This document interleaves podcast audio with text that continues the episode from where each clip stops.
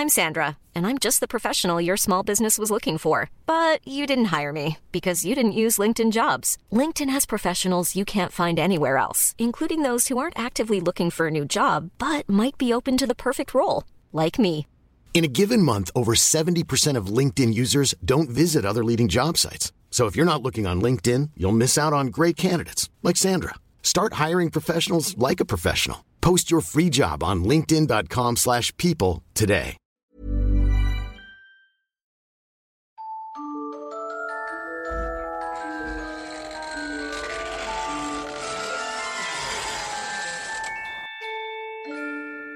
Música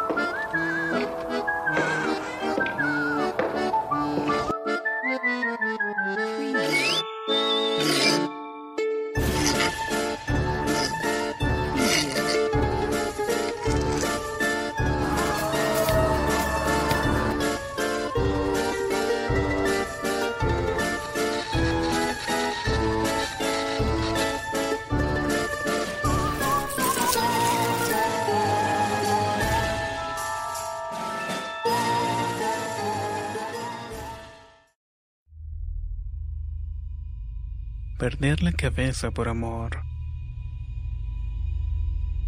En la comunidad donde vivo actualmente formaba parte de una antigua hacienda muy grande. Fue allí en donde ocurrió a principios del siglo pasado un hecho espantoso, alrededor del cual con el transcurso del tiempo se ha ido creando una leyenda. Aunque al principio yo pensaba que se trataba de puros cuentos y habladurías de las personas, comencé a dudar de mi teoría cuando varias personas, entre ellas varias de mis tías, comenzaron a contarme anécdotas que les habían ocurrido. Es por esto que quiero relatar lo que sucedió en la vieja hacienda y las historias que me relataron mis tías. Me gustaría conocer la opinión de todos y que me pudieran ayudar a descifrar si esto es real o solamente se trata de una leyenda más. A principios de la década de 1900 la antigua hacienda era visitada frecuentemente por lo que tenía muchas personas para el servicio, por lo que también llegaban muchas personas a buscar trabajo. Esto tanto para la casa como para las plantaciones. Generalmente eran contratados ya que la mano de obra era muy barata. El relato comienza contando que en uno de los tantos viajes la esposa del capataz decidió acompañarlo. Ella se sentía atormentada cada vez que él salía ya que era un hombre muy enamoradizo. Los constantes rumores acerca de sus amoríos siempre llegaban a sus oídos. Pero fue uno de los chismes que en realidad la preocupó, ya que se decía que tenía un intenso romance con una de las trabajadoras. Esa fue la razón que la motivó a actuar y se decidió a tomar cartas en el asunto. Así fue como para el siguiente viaje del capataz no fue solo.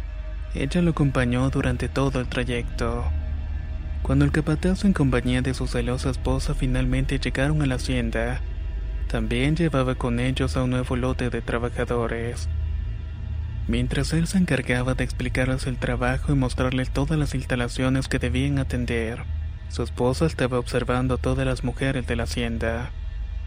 Fue durante una calurosa tarde cuando la esposa del capataz consiguió lo que estaba buscando encontró a su esposo con la amante de turno en acciones más que comprometedoras. De inmediato la mujer comenzó a gritarles y corrió hacia la sorprendida pareja para tratar de agredirlos. El capataz salió corriendo dejó atrás a las dos mujeres quienes se insultaban mutuamente a todo pulmón. En medio de la trifulca, la irada esposa se percató que era físicamente más débil que la contrincante, pero ella no dejaba de pensar en hacerle daño. Así que mientras la amante trataba de vestirse torpemente, la mujer del capataz logró tomar el machete que éste había dejado olvidado cuando emprendió su huida. Es probable que la amante ni siquiera se enteró de lo que sucedió después. La esposa con todas sus fuerzas en un solo corte le cortó la cabeza a la pobre desdichada. Luego de eso no se supo más de la pareja de esposos. Sin embargo, del amante parece que sí se conocen algunas cosas, ya que luego de este suceso surgieron varias historias en la comunidad, y con el paso del tiempo se han ido contando de generación en generación. Al parecer no fueron pocos los que a sabiendas de que estaba muerta la han visto salir por el lugar en donde ocurrieron los hechos. La describen como una mujer muy alta, morena y que su cabeza lleva un rebozo, usado como una especie de chal o bufanda atada al cuello. Cuando la han visto que empieza a caminar por las calles o veredas del lugar sin explicación alguna se pierde de vista. Es como si se desvaneciera delante de las miradas de todas las personas que estuvieran presentes. Una de mis tías asegura haberla visto en una ocasión en la que en la madrugada estaba trabajando en el molino. Ella cuenta que eran alrededor de las 4.30 o 5 de la madrugada cuando terminó de moler. Al terminar tomó su cazuela llena de nixtamal y comenzó a caminar de vuelta para su casa. Fue en ese momento en el que vio delante de ella una mujer morena y muy alta. Pudo detallar que esta se sostenía la cabeza como si llevara una cubeta sobre ella. Eso le pareció curioso, pero cuando apenas estaba a casi dos metros de distancia, vio algo que la sorprendió bastante. Parecía que tuviera la cabeza desprendida del cuello pero de inmediato vio algo que la aterró. La mujer no solo se sostenía la cabeza para que no se le cayera, además no caminaba por el suelo, estaba flotando por el aire como si nada. Mi tía corrió aterrada a su casa para encerrarse en la cocina. Todos en la casa trataban de calmarla para tratar de ayudarla. Estaban muy preocupados por lo alterada que la veían y no fue sino hasta varias horas después que se calmó y pudo contar lo que le había sucedido. En otra ocasión, uno de mis familiares invitó a su casa a toda la familia para la celebración de fin de año. Era un sitio muy agradable ya que tenía un amplio espacio cerca de los cañaverales. Así que era muy cómodo porque en realidad somos una familia muy numerosa.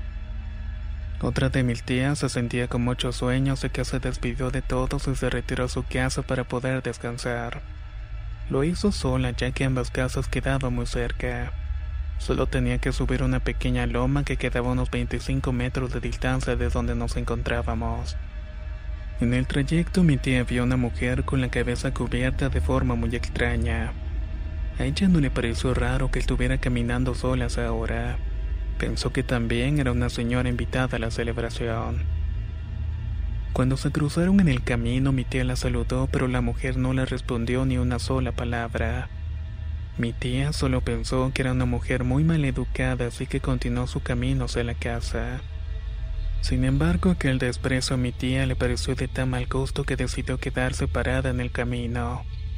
La siguió con la mirada a ver si llegaba hasta la puerta de la casa familiar. Todos tenían que saber el desaire que esa mujer le había hecho. Mi tía pensó que seguro era por la oscuridad de la noche o por su vista cansada. Pero el caso es que no vio cuando entró a la fiesta la mujer que estaba parada frente a la puerta de la casa. Así que su curiosidad la motivó a volver. Cuando preguntó por ella, todos le dijeron que jamás la habían visto. Nadie había tocado la puerta ni entrado a la casa tampoco habían invitado a nadie más. Los comentarios entre todos los que estábamos presentes y que conocíamos del fatídico suceso, concluimos que se trataba de la misma mujer. Aquella alma en pena que desaparece con la cabeza cubierta por las calles.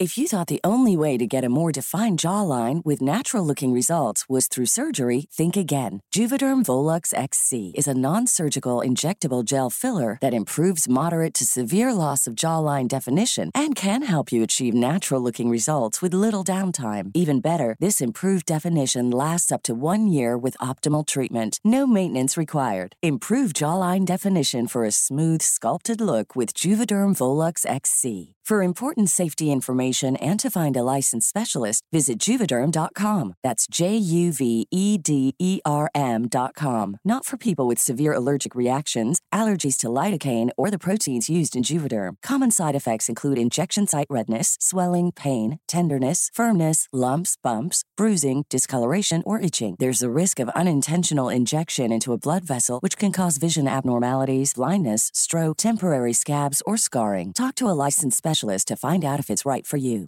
Hey, folks, I'm Mark Marin from the WTF Podcast, and this episode is brought to you by Kleenex Ultra Soft Tissues, your ally to help tackle your allergy symptoms this season. I love the change of seasons, but nobody loves pollen and all those other things floating in the air that make you sneeze during this nice weather. Kleenex Ultra Soft Tissues are hypoallergenic and allergist approved, so fight back against watery eyes and runny noses without worrying about irritating your skin. For this allergy season, grab Kleenex and face allergies head on.